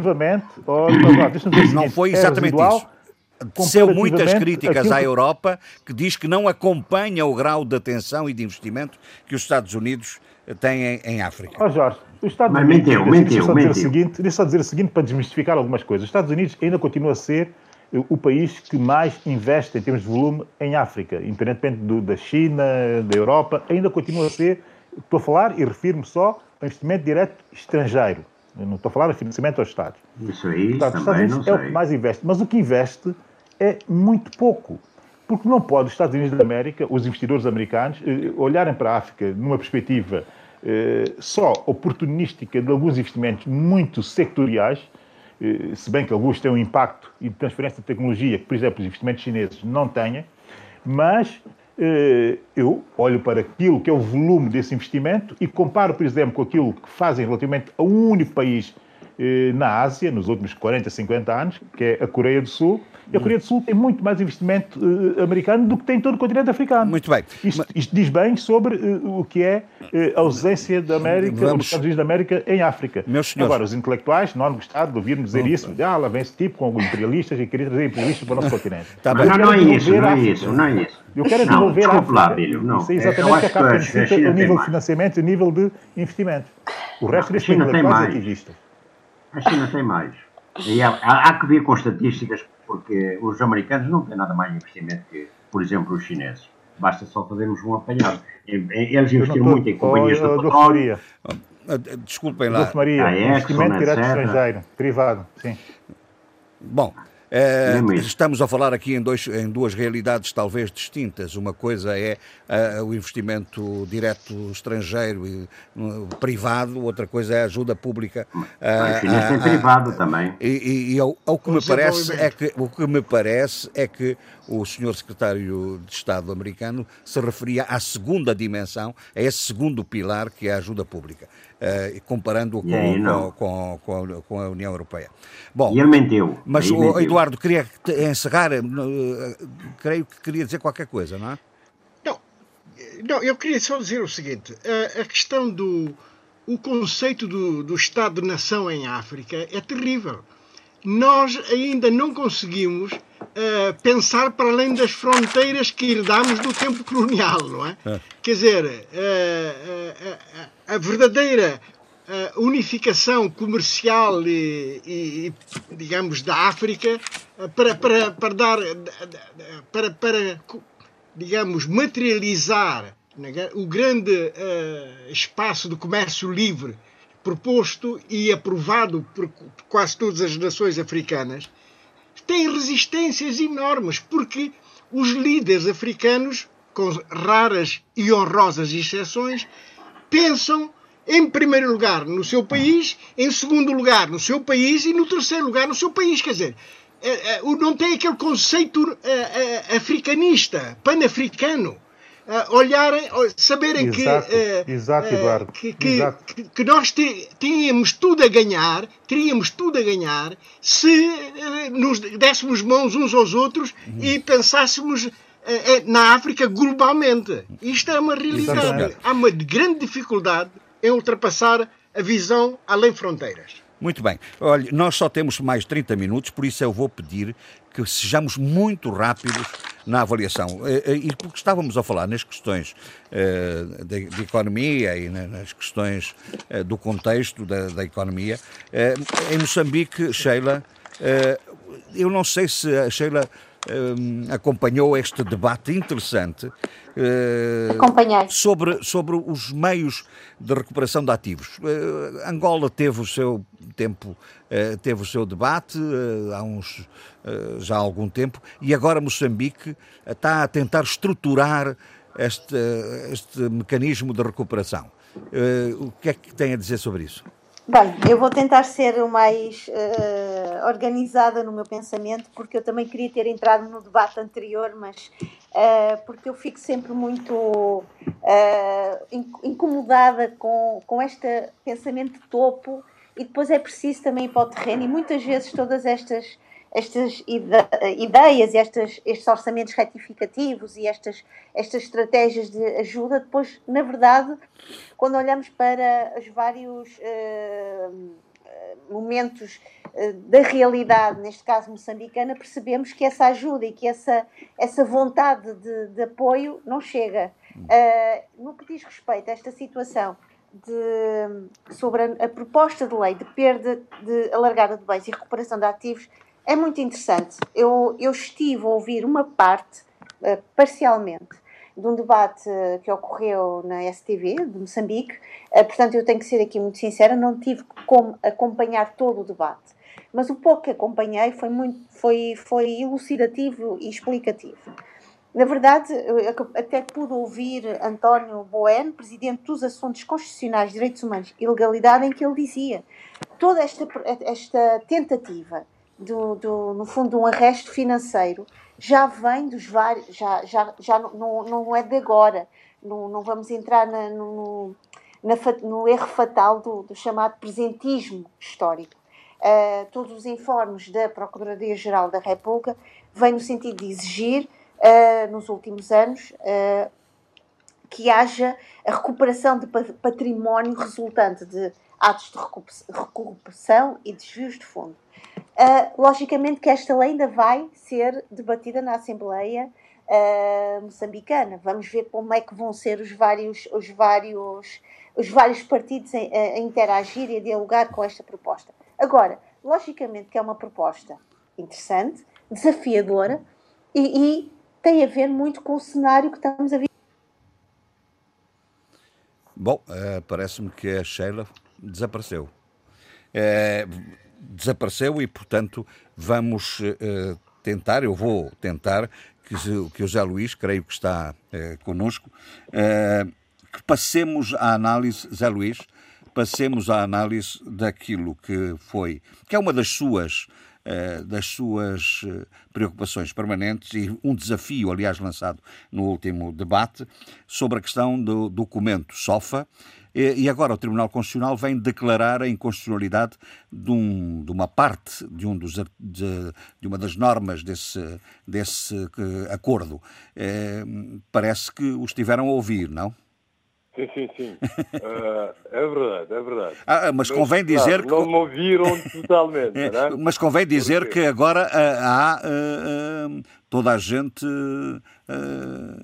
fala sobre isso e toda a gente acha que teve uh, ganhos neste, nesta posição, no, no, debate sobre o acordo, não é?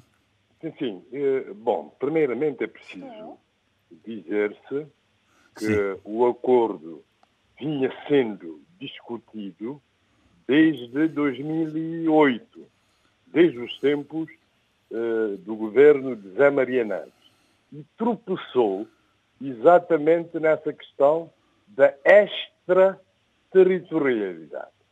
Quer dizer, quando nacionais de um país são postos fora da jurisdição de, de outro país parte da Constituição e no território do, do qual residem ou permanecem ou estejam.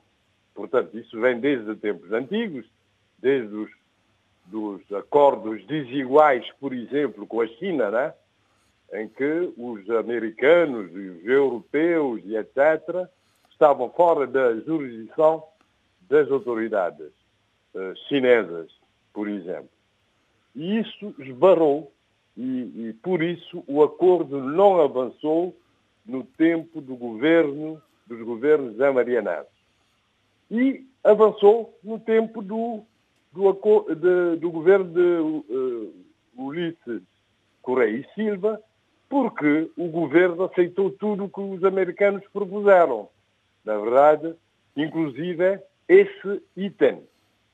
Esse item.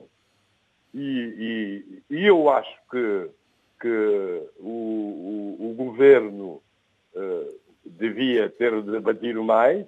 Eu acho que o Presidente da República devia, contrariamente ao, ao que disse nas declarações que tive a reouvir outra vez e em que ele salienta exatamente esse ponto como ponto principal de discórdia na sociedade civil. Mas não o impediu de promulgar o diploma. Ele o promulgou, o, mas mesmo que não tivesse fundadas dúvidas, e eu duvido que ele não tivesse fundadas dúvidas como jurista e grande claro. jurista que é, eu acho que as razões foram mais pragmáticas.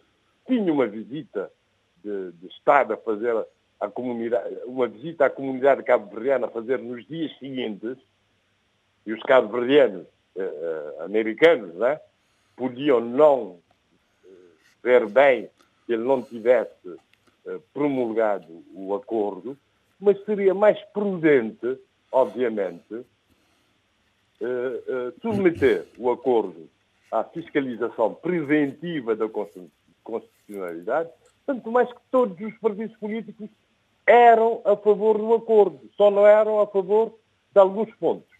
E ele focou exatamente o ponto né, sobre o qual não teria fundado as dúvidas, que agora foi declarado inconstitucional uhum. uh, pelo, pelo, pelo, Tribunal Constitucional.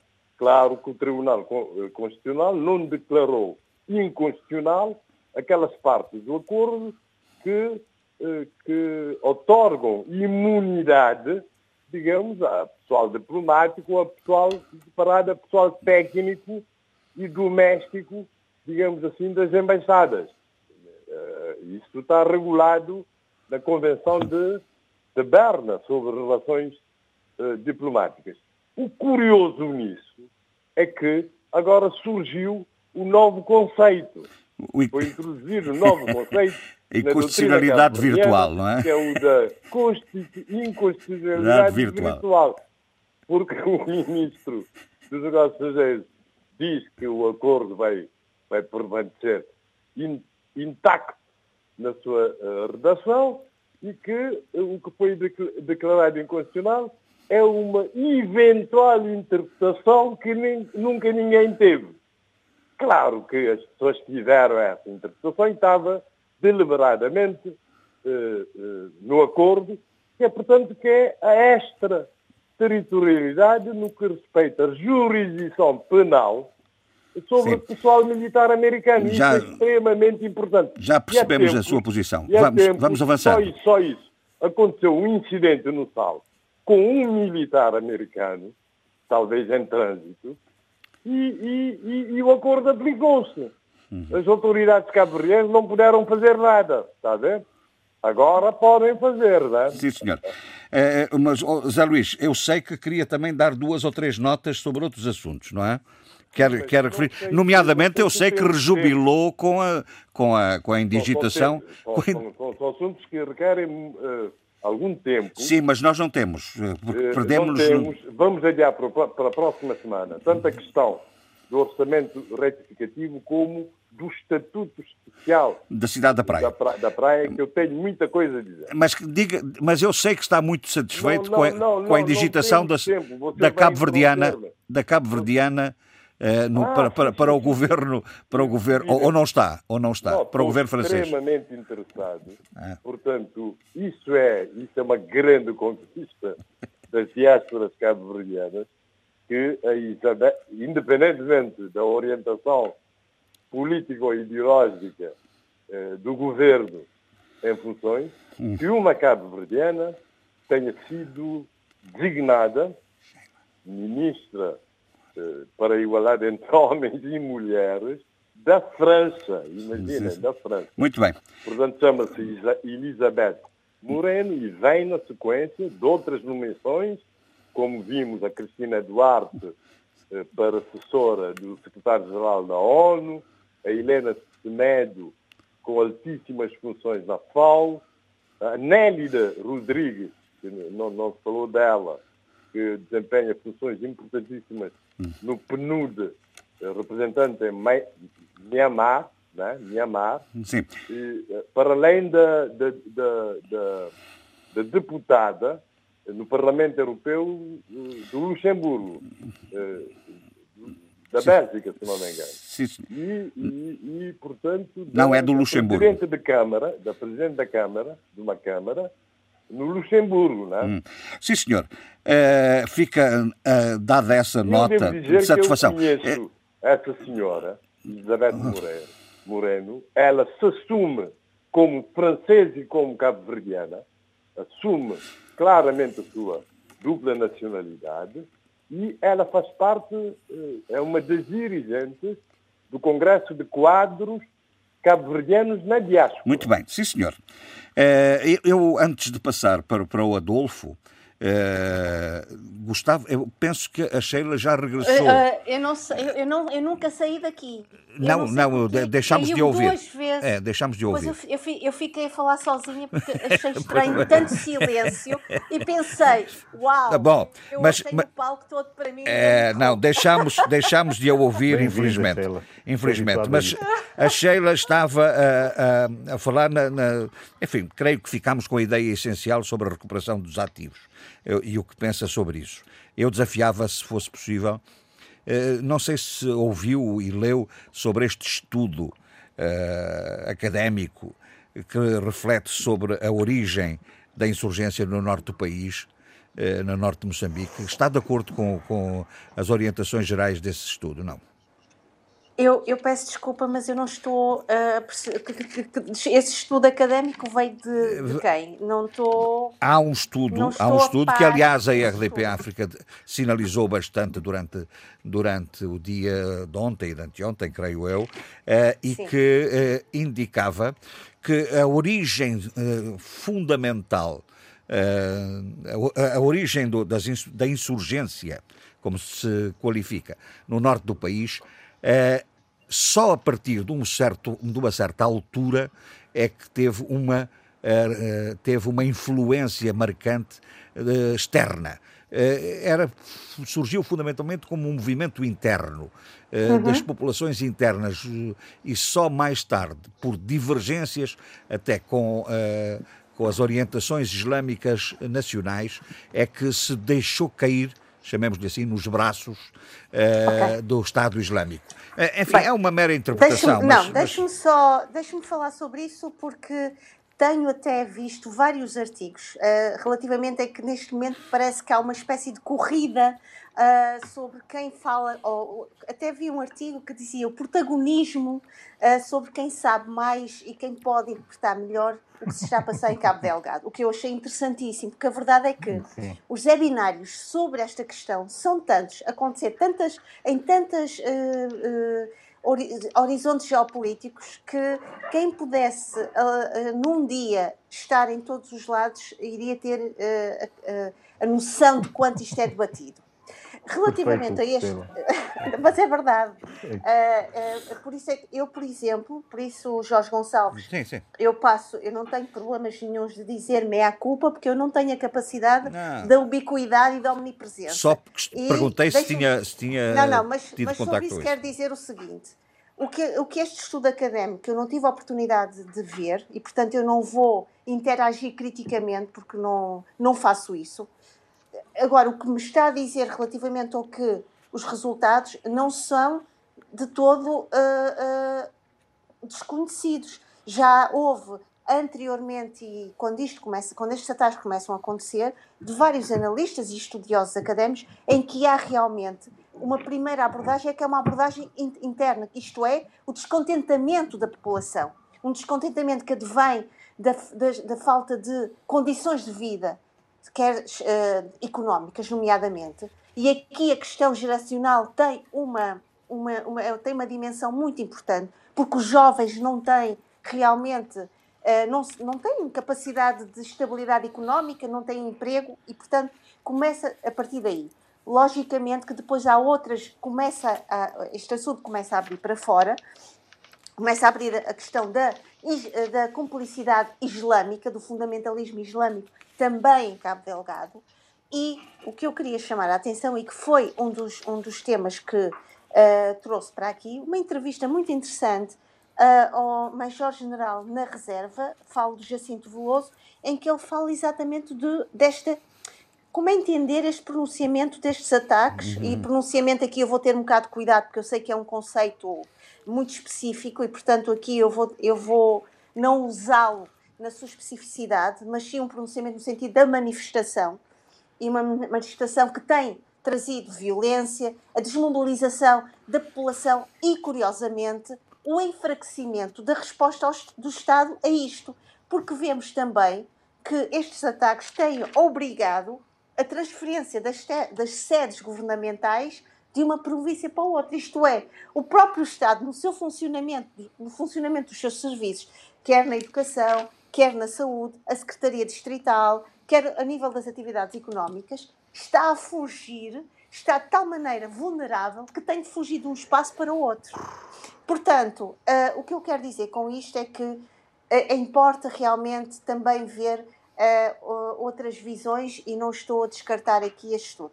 A entrevista do Jacinto Veloso foi muito interessante porque ele fala exatamente, não só para a preparação do governo, das forças de defesa do governo, também falou, e muito interessantemente, da questão dos jornalistas, mas também fala nos interesses. Sim, sim, do gás. Uh, do gás.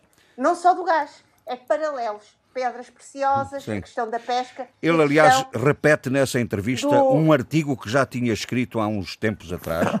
para aí há um mês, um ou dois, eh, que eu me lembro de ter lido uma, um artigo que ele publicou uh, e que referenciava os, o conflito, de, eh, os interesses como base do conflito. Não? Entre, entre o cais. E, hum. e, para terminar, a questão do corredor da droga, que ele também cita, Exato. e eu acho muito interessante trazer isto e achei a entrevista absolutamente muito frutífera. Bem. Muito bem, olha, vamos rapidamente também para Angola. Uh, novo Kwanza, Adolfo, uh, já sem. vai entrar em, em circulação, já sem a figura de Zé Eduardo dos Santos. Isso tem um significado político, com certeza, não é? Sim. Na sua opinião. É, vamos lá ver. É, José Eduardo dos Santos queria que João Lourenço fizesse é, a continuidade de, fosse apenas a sua continuidade. E, portanto, ele preparou tudo para sair como presidente emérito e ficar na história eh, ao lado de Agostinho Neto. Agostinho Neto como o, eh, digamos, o, o, o patrono, o, o fundador do, do, Estado, não é? Eh, de, portanto, o construtor da independência e o construtor do país seria José Eduardo Santos. O que vinha a seguir era apenas a continuidade do regime. Ora, João Lourenço fez exatamente o contrário não quis, ele sabia, não quis ser a continuidade de, de uma governação que estava desacreditada e quer passar a história, ou quis passar, como o inovador. Bom, uh, para isso ele tinha de realmente desfazer toda uma série de, uh, não digo até uma trama, ou, uma organização que o maniatava e atacar problemas que precisamente punham em causa o. E, não, e ele começou a atacar-se, inclusive, ao poder ao poder económico e político do clã José Eduardo dos Santos. Ora, neste, digamos, desmontar do pedal, do, perdão, do pedestal, não é? Hum. Eh, este apiar do pedestal em que tem estado João Lourenço empenhado, é, é, interessava tirar das notas de, de, dos Kwanzas, não é? é? A figura do José Eduardo dos Santos. Eu creio que politicamente é isso. É, um, resto, é uma espécie de derrube agora... simbólico de uma estátua, não é? É, é, é não, mas é mesmo. Quer dizer, repare que tudo aquilo que circula na mão das pessoas, das quinheiras, das pessoas, não sei o quê, não sei o quê, e, e, e das dongueiras, não é? é? tudo agora já, já só tem uma referência, não tem mais nenhuma. Tem um, um lento, lento ou até rápido apagar da, da, da história. Sim, Pronto, e isso é verdade. Isso é, eu penso que, é, que tem significado político. Hum. Agora, coisas com significado político, há muitas outras, também vou ser breve. Hum. É, por exemplo, o Covid está a atacar. E está a atacar no Biro Político. É, Pinda Simão, que esteve naquela reunião do Biro Político há 15 dias, é, está com o Covid. Depois, agora tá, já se diz que o Covid atingiu é, a Guarda Presidencial, é, pelo menos ao nível de soldados. Uh, e, e, atenção, e há realmente uma. Um, e até um atingiu o antigo Ministro da Defesa. Ah, e o Salviano, sim. Sim, o Salviano. O sim, sim, atingiu também esse, sim, senhor. Ah, e quantos mais não terá atingido. Agora, o problema, a, eh, a questão aqui é que é de tal maneira, e já, já devia haver outros sinais, que o recomeço das aulas foi adiado, e foi adiado sine dia, e era para começar agora, nesta semana que entra. Uhum. Bom, Uh, também foi feito um inquérito que, que mostra que os ruandeses têm, eh, eh, estão com mais medo, mas também esse inquérito, que eu não vou agora entrar em pormenores, mas que seriam interessantes, mas mostra também que, quanto aos hábitos de higiene, eh, os luanenses começaram-se a descuidar, né? E, e, de um lado tem medo, mas do outro lado também descuidam. E também por necessidades, quer dizer, o confinamento em casa é, passou a ser cada vez menor. Uh, do, no que respeita também, digamos, à vida do país, a corrupção no Açul está a fazer uh, está a levantar-se umas ondas tremendas. Né? O inspetor-geral da Administração do Estado, Sebastião Gonza, uh, no Sum, está no SUM e diz que se, estava indignado porque viu que um edifício foi pago duas vezes. Primeiro, pela dotação inicial de 300 milhões de dólares e depois aproveitaram o PIB, isto é através do PIB, eh, o Programa de Investimentos, e outro agora através do PIM, que é o Programa de Investimentos Municipais. O, a verdade é que também esta obra acabou por ter dois pagamentos imputáveis ao mesmo empreiteiro. E eh, diz que vão, eh, há obras que estão paralisadas. Aliás, em Angola, muitas obras estão paralisadas há 5, 6, 7, 8 anos. Atenção. E o PIME vai reativá-las. Uhum.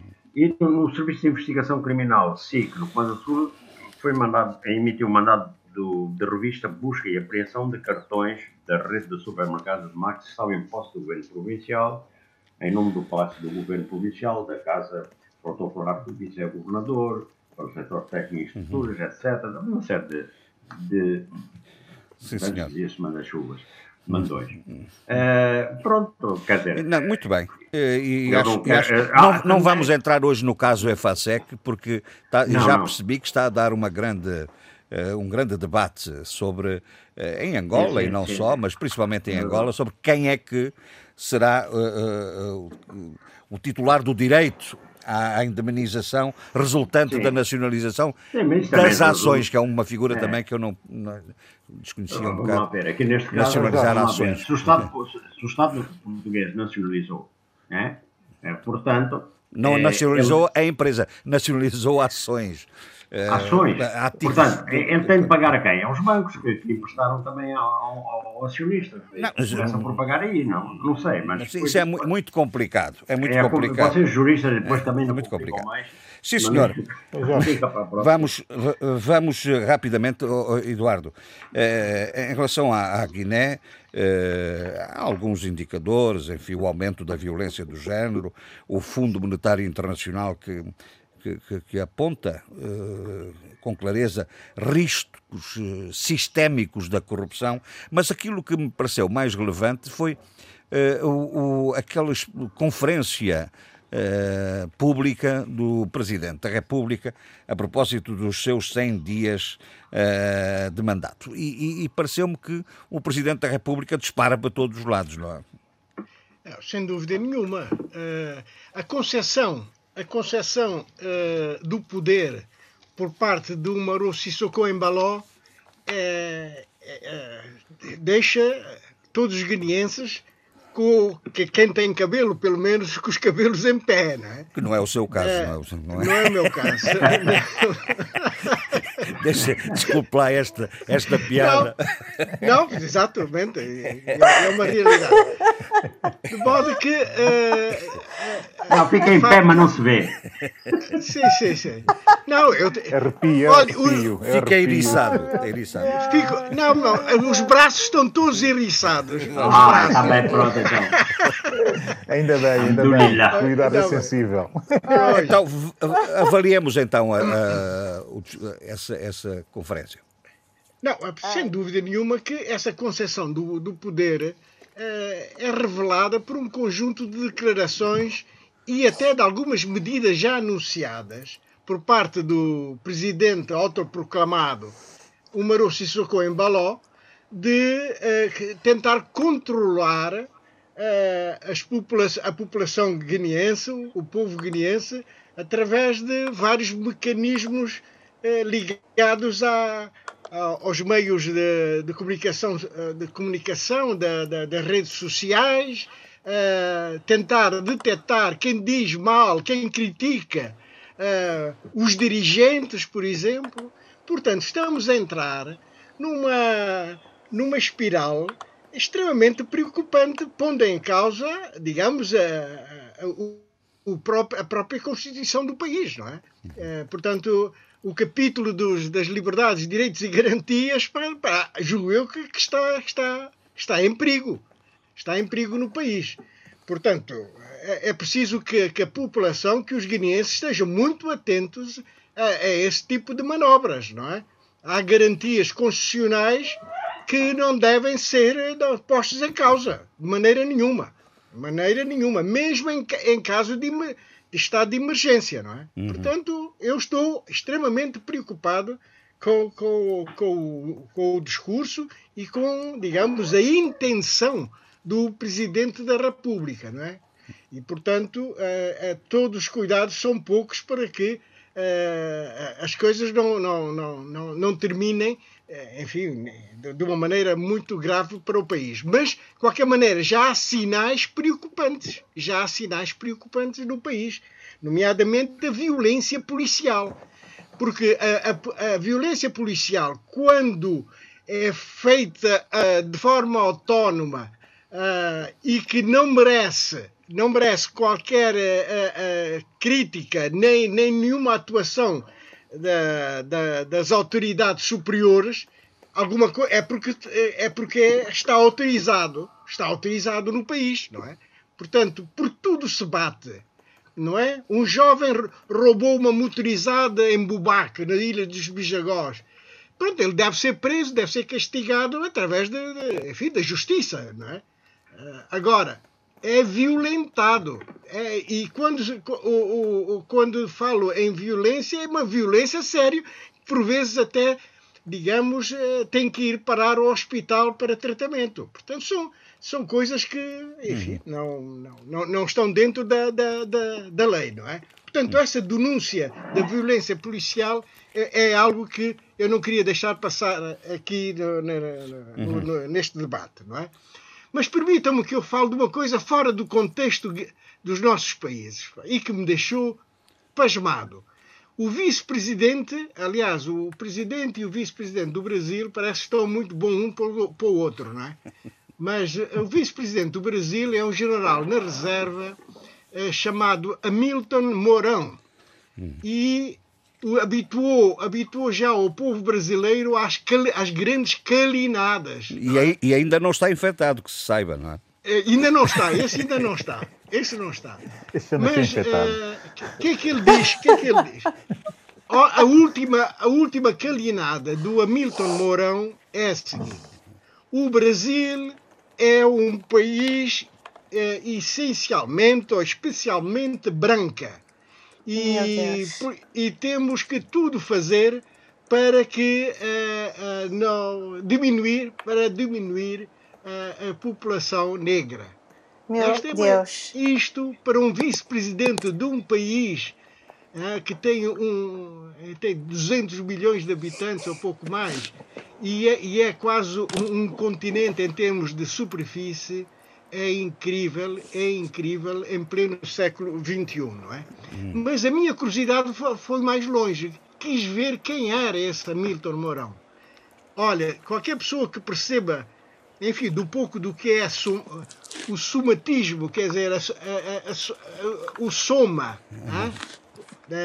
a, aparência, digamos, trazindo em, em linguagem mais simples, ele esse Hamilton Mourão não deixa de ser um mestiço. Como a maior parte do povo brasileiro. Como a maior parte do povo brasileiro. Exatamente. E, e vindo, desse, vindo do, do, de um mestiço, uma, umas considerações dessa ordem é extremamente preocupante. Enfim, é, é, é, é, são os governantes que existem neste momento no Brasil. Não é? Muito bem. Porque ele é vice-presidente, não é? Exatamente. Bom, meus Portanto, senhores, é, nós estamos mesmo a encerrar. Estou a ouvir um ruído de fundo do, do Zé Luís, não sei se quer dizer alguma coisa, mas tem que ser muito rápido, Zé Luís. Queria fazer uh, uma retificação. Retifique. Num, num, programa anterior tinha falado uh, de, um, de um artigo muito, muito bom que falava das várias teses sobre o descobrimento ou o achamento de Cabo Verde. E então disse o autor uh, o nome errado o nome, o nome correto é Vítor Barros, que defendeu a tese de doutoramento há tempo. E o artigo recomenda-se, é muito bom mesmo. Sim, senhor. Então, já que fez essa retificação e recomendou, acabe de, por fazer as suas recomendações desta semana. Não, não, é isso que eu queria É dizer, só isso, muito só bem. Isso. Então vamos ao Eduardo, as suas recomendações. Olha, as minhas recomendações, eu julgo que já tinha falado há uns tempos num livro, mas como o caso, a golpada do Putin, como o Jorge indicou na semana passada, eu, eu, eu recomendava um livro que é o Putin e o Despertar da Rússia. Uhum. É um livro, é um livro muito interessante que vale a pena ler e chegando ao fim ficamos a conhecer muito melhor quem foi, quem é o, o Vladimir Putin, o, o novo czar da Rússia. O antigo agente da KGB. Não? Exatamente. Muito bem. Exatamente. Uh, Sheila. Uh, eu queria sugerir um autor que eu estimo imenso e que tem um livro brilhante sobre o racismo sistémico e estrutural uh, nos Estados Unidos. Estou a falar de Ta-Nehisi Coates, que há uns anos atrás publicou um livrinho pequenino, mas que foi um murro no Muito estômago, bom. Entre mim e o Mundo. E agora, finalmente, e eu no dia 24 de julho já estarei numa livraria, vai ser publicado o seu o romance, e eu tive a oportunidade de ver várias entrevistas uh, que o autor deu nos Estados Unidos, A Dança da Água, que tem a ver com a escravatura nos Estados Unidos. Sim, senhora. É... O Adolfo tem. O Adolfo alguma... dá, dá espaço aos colegas. Então, vamos... e como sabe, dá espaço a quem se ocupa sempre dele, se apropria dele. Sim, é, exatamente. A Bílio Neto, faz favor. O camarada de, de, de Santo Tomé. Né? Sou Abílio. Abílio. Sim. pequeno, Sugestões. Mas... Primeiro, Sugestões. Primeiro, um, um evento que é o, o saber que uh, a Menon continua, apesar de, da Covid, com a Feira do Livro de São Tomé e Príncipe. Vai ser uma feira virtual, é a décima Feira do Livro de São Tomé e Príncipe, portanto, começa no dia 12 de julho, também na, sempre ligado a esse momento da nossa história, Portanto, uh, enaltecer a Menon e dizer aos santomenses e a todos que comprem livros santomenses a ir ao Sim. site da Menon ou ir uh, às redes sociais da Menon e seguir as indicações uh, que lá estão. Um livro, agora que se está a falar muito da relação de África com o islamismo, a relação contemporânea de África com o jihadismo, um livro que é um clássico dessa uh, relação. Tayeb Salih, Época de Imigração para Norte, da Cavalo de Ferro, é um, um romance de 1966 de um sudanês e que foi uh, reeditado agora em 2019 e traduzido Está para Portugal. Bem. Comecei a ler, é um livro verdadeiramente então, genial. Então continua a ler, vá. E então, uh, o que é que mais? Diga. Depois, uh, sei claro que, que tem a música. A música. A nossa homenagem, a nossa homenagem ao ah, Ennio Morricone. Sim, Podia sim. escolher 10 mil coisas mas eh, livremente escolhi eh, a banda sonora de Malena. Eh, é uma banda sonora de um filme, exato, de um filme que para muita gente não é um grande filme, nem sequer dos Irmãos Tornatore, nem sequer uma, a maior banda sonora oh, de Ennio Morricone, mas para mim é das coisas mais belas Muito e bem. mais Nós vamos ouvir. Que Morricone vamos ouvir um pouco disso. Escreveu. Vamos ouvir um... homenagem ao Ennio Morricone. Vamos ouvir um pouco disso, de, dessa, dessa sua sugestão. Eu lembro que vou de férias. Vou de férias, meus senhores, eh, na próxima semana, nos próximos três uh, debates africanos terão aqui o, o, João Pereira da Silva e depois uh, entraremos no mês de agosto. Meus senhores, tenham uma semana feliz e vamos ouvir o Ennio Morricone.